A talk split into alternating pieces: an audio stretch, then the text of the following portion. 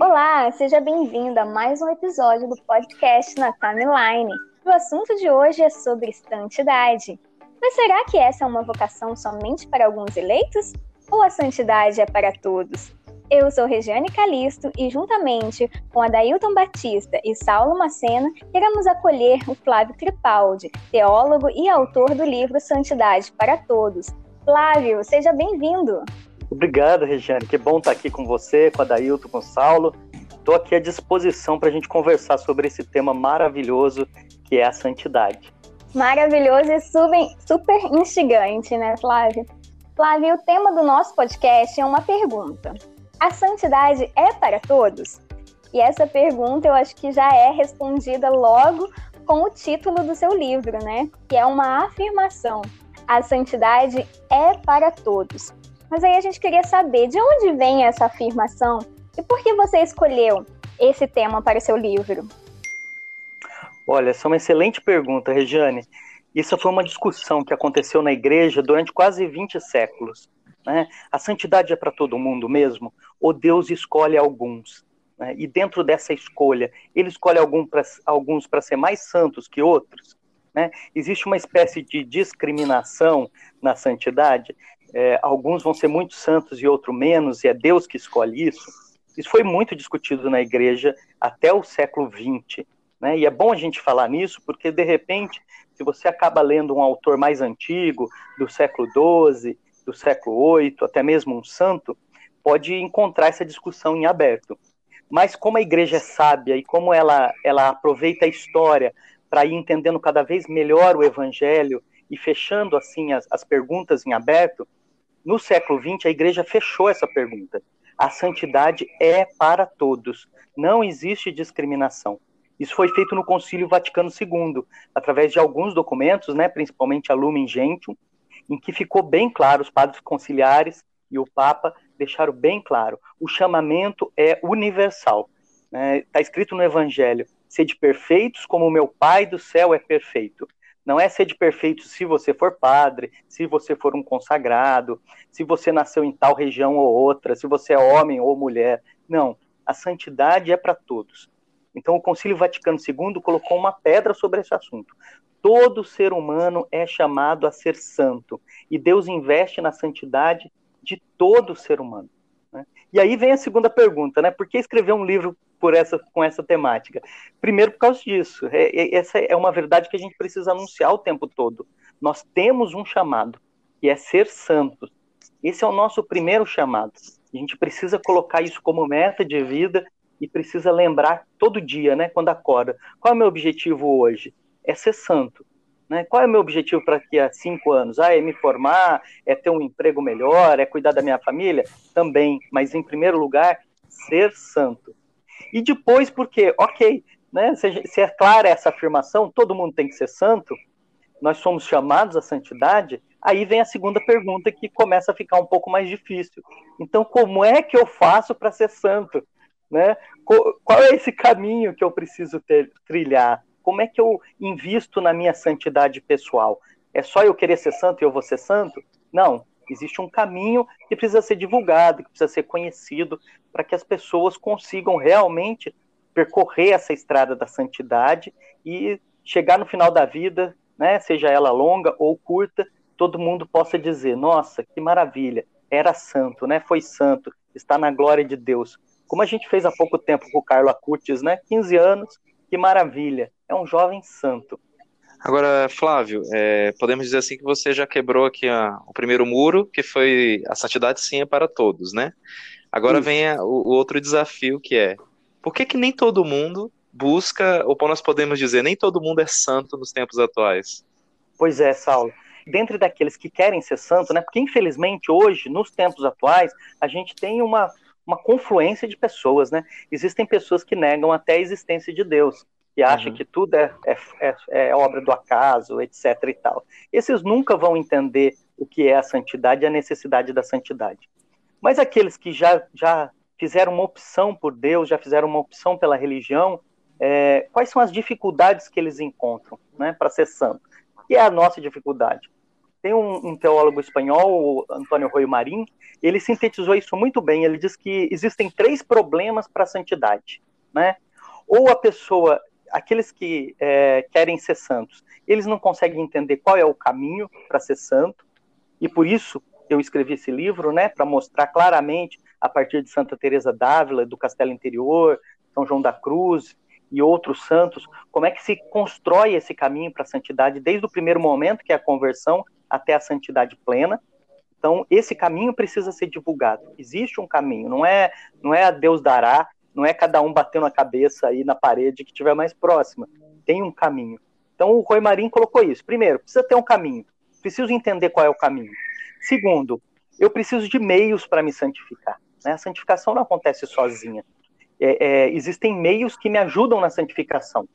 E essa é uma parte boa da história, porque nós já temos todos os meios. A igreja fornece todos os meios para a gente, através dos sacramentos, e depois Deus mesmo é, contribui com isso através das virtudes infusas, dos dons de santificação. Então já vimos dois, né? Um caminho claro e os meios para me santificar. E o terceiro ponto é aquele que, infelizmente, acaba pegando a maioria das pessoas, que é uma firme decisão de se santificar. É aí que a gente acaba falhando, sabe? Às vezes a gente faz um retiro, é, tem uma experiência bonita com Deus e fala: Nossa, agora eu vou ser santo, minha vida vai mudar. E aí passa uma semana, duas semanas, daqui a pouco eu estou vivendo a vida antiga. Daqui a pouco eu esqueci esse impulso. Ou então a pessoa se torna padre, entra numa congregação religiosa e depois, por causa do, dos próprios problemas que existem, onde existe ser humano, né? Onde tem ser humano tem problema, tem dificuldade de relacionamento, a pessoa esquece dessa decisão dela de se santificar. Né? Então são principalmente esses três caminhos para a santidade. Entender como é que é o processo inteiro, né? Utilizar os meios que estão disponíveis e principalmente ter uma firme decisão, porque tem vários momentos em que a gente enfrenta aridez, a gente enfrenta momentos de escuridão, de incertezas. Eu preciso manter esse foco de que eu quero ser santo e não importa o que aconteça, eu vou ser santo. Eu gosto de uma citação do, do São José Maria Escrivá, que é maravilhosa, em que ele diz assim: Senhor, faz-me santo, nem que seja pauladas. Essa é a firme decisão, sabe? Hum. Senhor, faz eu ser santo, né? E claro, ele vai tentar pelo amor, ele vai tentar da maneira mais carinhosa do mundo, porque ele é um pai misericordioso. Mas, Senhor, se eu sou tão duro que isso não resolve, então vai a paulada mesmo que eu quero ser santo. O Flávio, você comentou aí do, do Beato Carlos Acuti. Eu estou lendo aqui o livro dele, uma biografia, né, dele, não eu, mas Deus, e pude perceber ali que um jovem comum, que ia, para ia à escola, que brincava, que jogava bola, era expert na informática, né? Você falou do caminho, o caminho para chegar à santidade. A pessoa que talvez esteja numa comunidade, na paróquia, é, cada um, né, com seu carisma, com sua espiritualidade, como trilhar esse caminho sem perder a sua identidade de um carisma, de uma, de uma vivência paroquial, na família.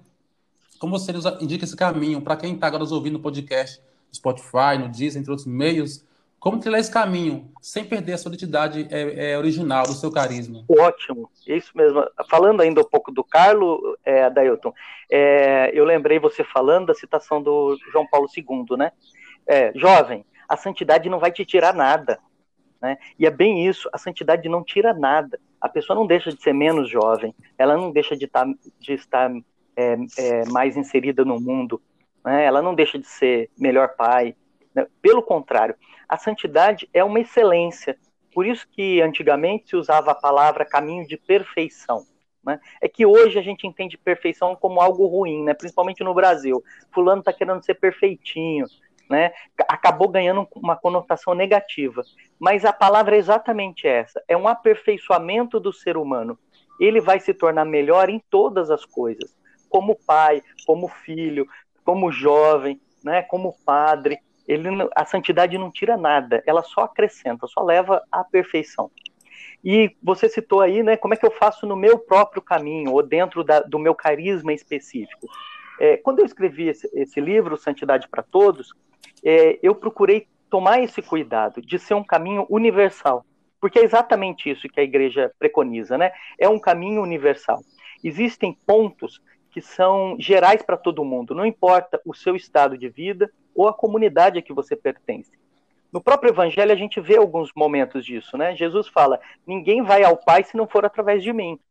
Quer dizer, de novo, isso é um caminho universal, né? Não depende de qual é a sua situação particular. Então, é, quando Santa Teresa d'Ávila é, recebeu a incumbência de escrever Castelo Interior ou Moradas, os dois confessores dela é, perceberam que ela era muito santa e os livros anteriores ela tinha escrito de um ponto de vista muito pessoal, né? E, e particular para as carmelitas. Então eles fizeram o mesmo pedido para ela, ó, escreva como se não fosse é, para as carmelitas, escreva como se não tivesse, sem descrever a sua própria vida. E usaram um truque aí, né? Falaram, se você não falar da sua própria vida, a Inquisição não vai poder falar nada do seu livro. Que naquela época era bem complicada a questão da Inquisição e Santa Teresa tinha muito medo, né? Mas na verdade o que eles queriam? Eles queriam, eles viam que era um caminho universal e eles queriam que ela tirasse a essência. Claro, pelas próprias características dela, ela não conseguiu fazer isso plenamente. Ainda, em alguns momentos, parece que é um livro para carmelitas, parece que, que narra muito a história dela. Mas quando a gente compara com outros santos, outros doutores da igreja, a gente nota que é um caminho universal.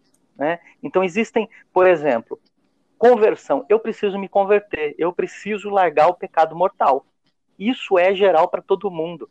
Né? Não existe. É para uma congregação, não é para outra? Não, de maneira alguma. Né? Isso é para todas as pessoas. Então, o que eu fiz nesse livro foi sintetizar o caminho que é comum para todos. Claro, cada um precisa viver dentro do seu próprio carisma, do seu estado de vida, mas ele é universal. Né? Então, quando a gente fala é, a, a, santidade é construída a partir de renúncias, né? quando a gente fala que é necessário eu renunciar a muitas coisas do mundo para focar em Deus, é claro que eu estou falando para o casado, eu estou falando, excetuando o trabalho que você tem que precisa sustentar a sua família, né? o cuidado com os filhos, o cuidado com a esposa, existem coisas inerentes aí. Não dá para a pessoa largar tudo e ir para o mosteiro. Né? Então, mas ele a, a indicação é a mesma para todos. Né? É, resguardando essas coisas que eu preciso manter, porque eu já assumi compromisso, no resto eu preciso renunciar, eu preciso me voltar para Cristo e aos poucos ir fazendo essa conversão. Flávio, e é... O, o Flá... ah, pode desculpa. falar, pode falar. Não, era só pegando esse gancho aí do, do que o Adailto propôs como pergunta, a partir do Carlos Acutis, eu fui lembrando que, que é interessante ver a influência de um santo na vida de outro santo que vai gerando santos, né? Porque é, São João da Cruz e Teresa d'Ávila, que inclusive você cita no seu livro como base, eles influenciaram muito Santa Teresinha.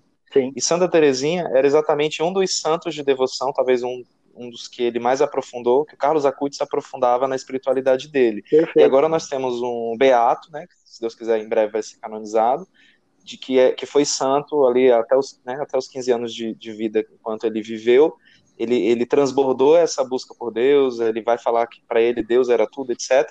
Mas ele, ele é um jovem recente, de né, dos do nossos tempos atuais. Ele não, ele não precisou estar dentro de um carmelo, ele não precisou se vestir como um monge.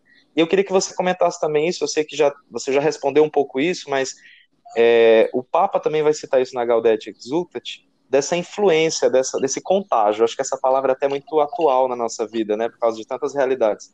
Como que você vê essa, essa experiência de como se fosse um efeito dominó, né? E aí agora temos o Carlos Acutis que influencia tantos outros jovens. Tá. Nossa, isso é maravilhoso, Saulo. É exatamente isso, né?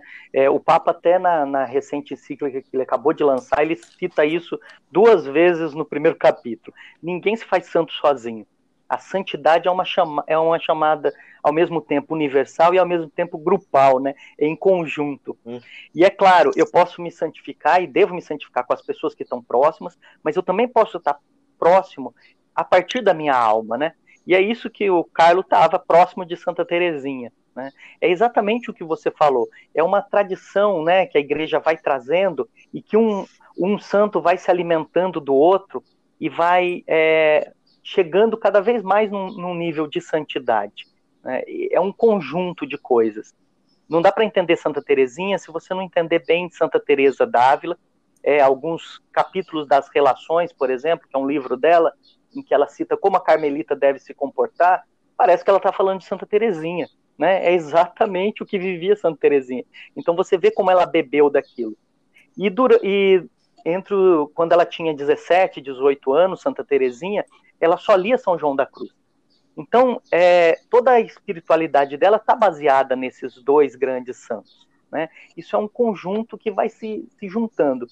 E a igreja tem uma maneira muito bonita de dizer isso, que é real. Né? A gente ouve falar do, do juízo particular e do juízo universal. Então, o juízo particular, no momento que eu morrer, eu vou perante Deus e dependendo do estado da minha alma e de tudo que eu fiz ou deixei de fazer, eu vou para o céu ou para o purgatório ou para o inferno. Né? Mas depois vai haver um juízo universal, em que todos vão de novo ser chamados a, ju a, a julgamento. Claro, isso não vai mudar aquilo que já foi a minha eleição, né? Aquilo que eu escolhi para minha vida. Se eu for para o inferno, no juízo universal eu vou continuar no inferno. E se eu fui para o purgatório, para o céu, vai acontecer a mesma coisa.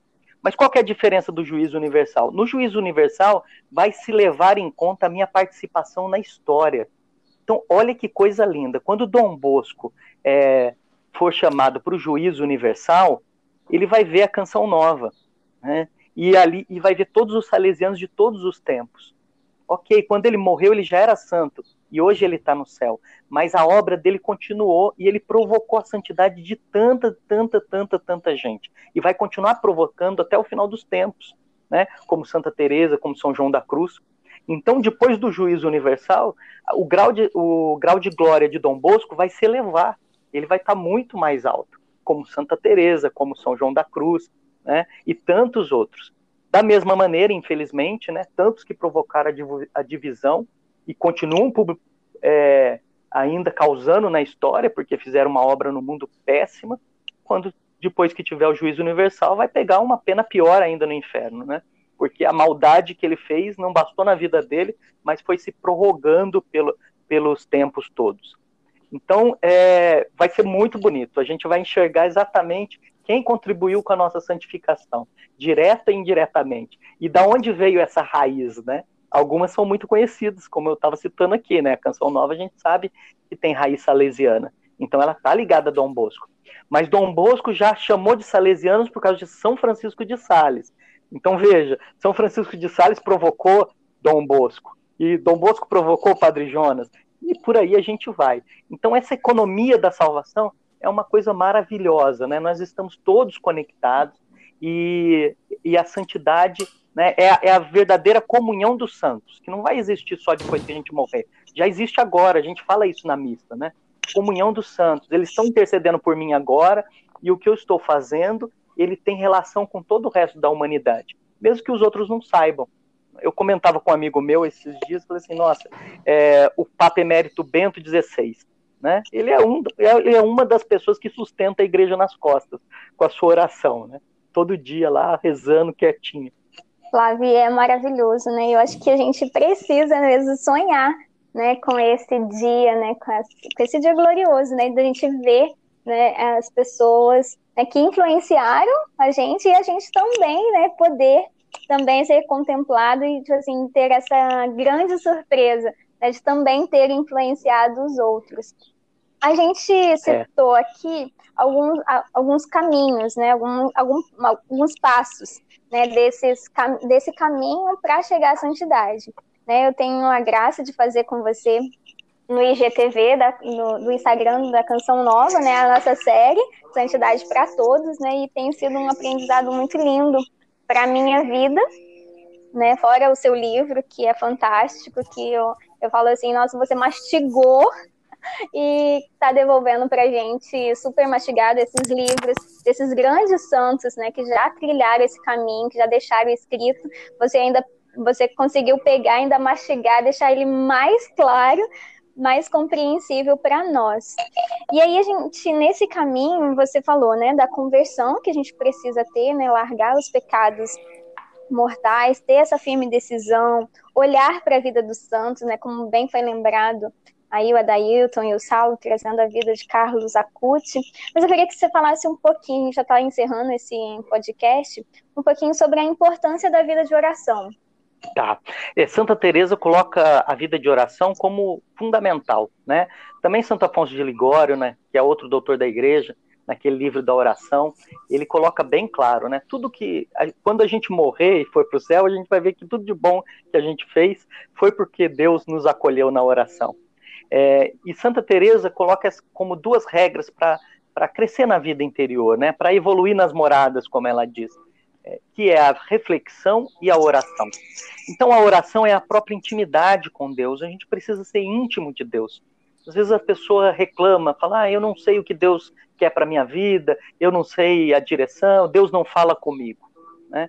Na verdade, ele fala, ele fala o tempo todo. Só que nós não estamos prontos para ouvir. Né? Usando uma linguagem bem atual, vamos dizer que é como se Deus fosse um satélite e ele está mandando as informações para cá, mas a minha antena está desregulada. Né? Eu não apontei a antena para o lugar certo, eu não tenho o código de acesso correto. Né? E tudo isso por quê? Por culpa minha.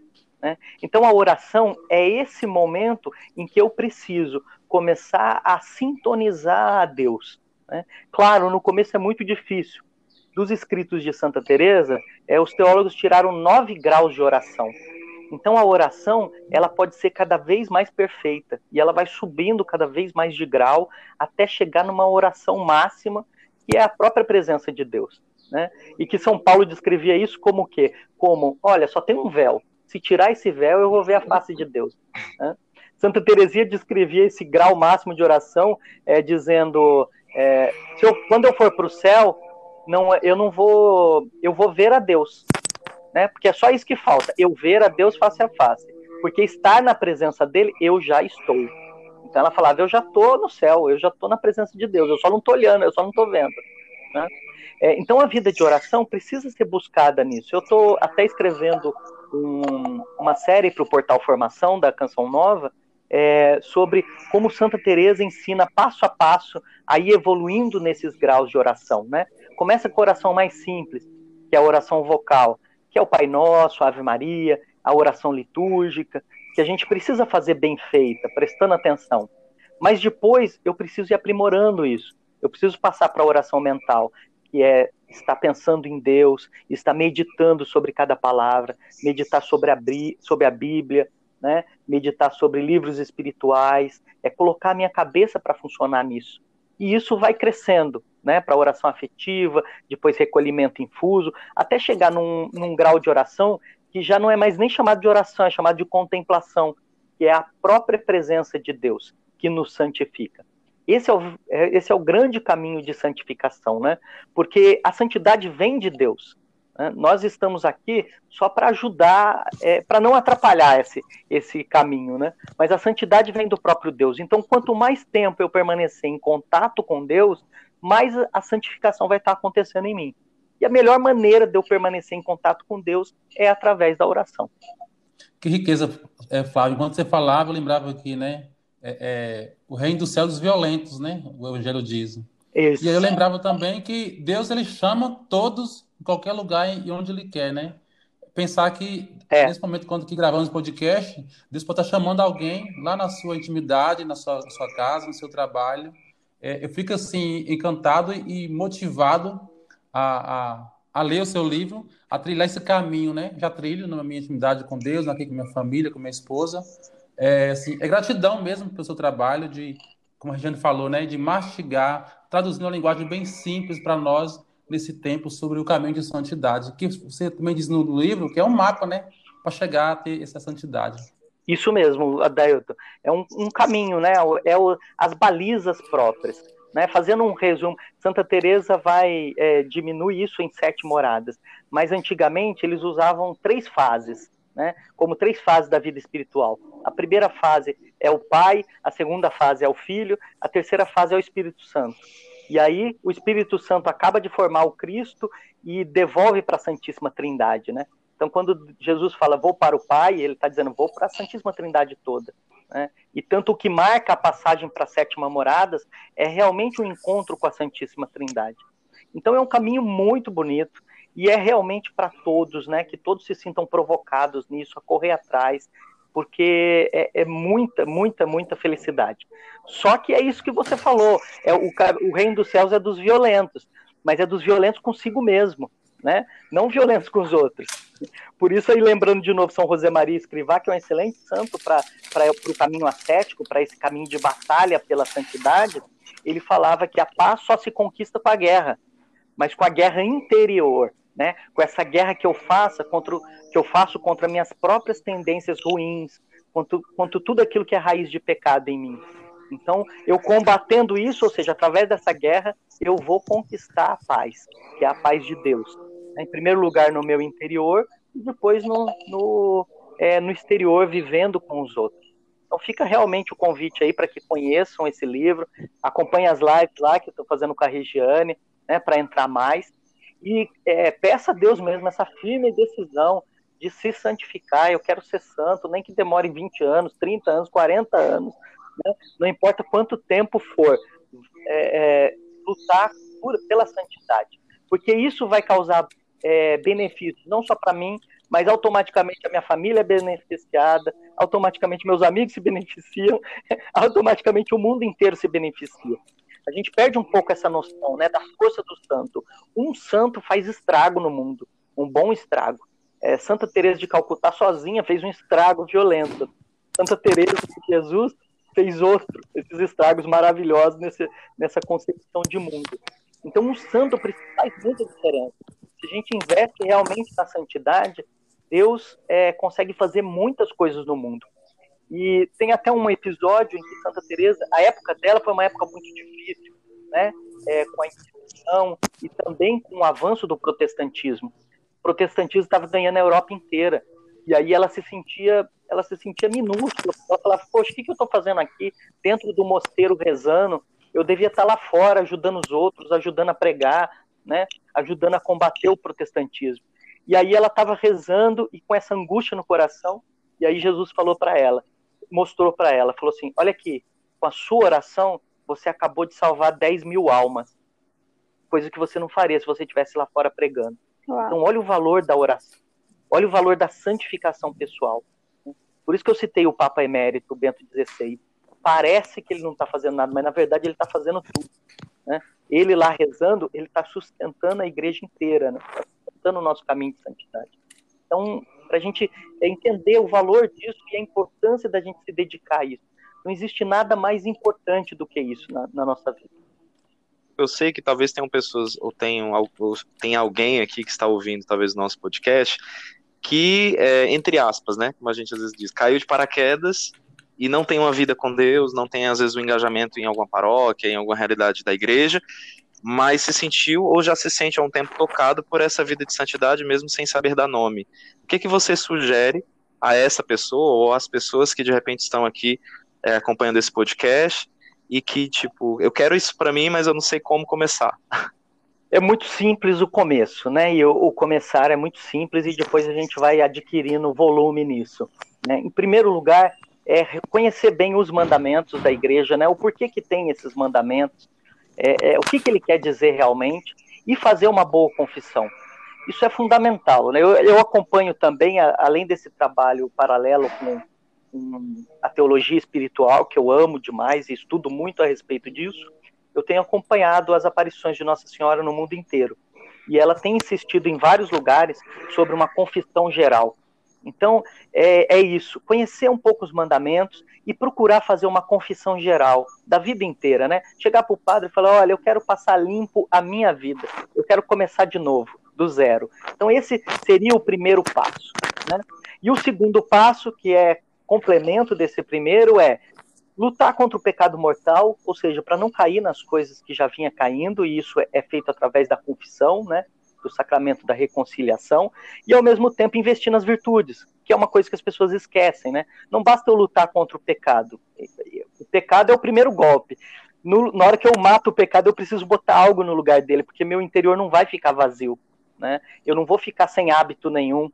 Então, ou vai voltar o vício, ou eu coloco uma virtude. Então, eu preciso investir nas virtudes, em ser mais virtuoso. Isso aí é o comecinho. Né? Depois o resto, claro, aí tem um livro de 200 páginas para vocês começarem a ler, chama Santidade para Todos, mas tem as lives, né? Estou fazendo com a Regiane, no meu canal também eu estou fazendo, é, estou analisando capítulo por capítulo do livro, então está se tornando um curso de 30 horas, que é isso que a Regiane falou, né? Foi isso que Deus colocou no meu coração. Eu recebi muita coisa de graça. Então, que de graça eu dê também. Então, o livro foi esse primeiro ponto, porque é, mesmo que eu morrer agora, ficou aí, né? Um, um, um testamento para que as pessoas possam percorrer esse caminho. E agora eu estou explicando o livro tintim por tintim, para não restar dúvida. Né? E aí eu me sinto, é, é, eu sinto que eu cumpri a minha parte com Deus nesse, nesse ponto, e aí eu sigo em frente para outros projetos. Flávia, eu só quero te agradecer e falar para as pessoas que não se assustem né, com as 200 páginas, porque o seu livro é de uma leitura deliciosa. Eu tenho que marcar o tempo para eu parar de ler, porque a minha vontade é de devorar o livro inteiro. E aí eu gosto muito que tem até uma a sua didática, né, que a gente vai lendo, fala, não, volta, começa a ler de novo. E, é.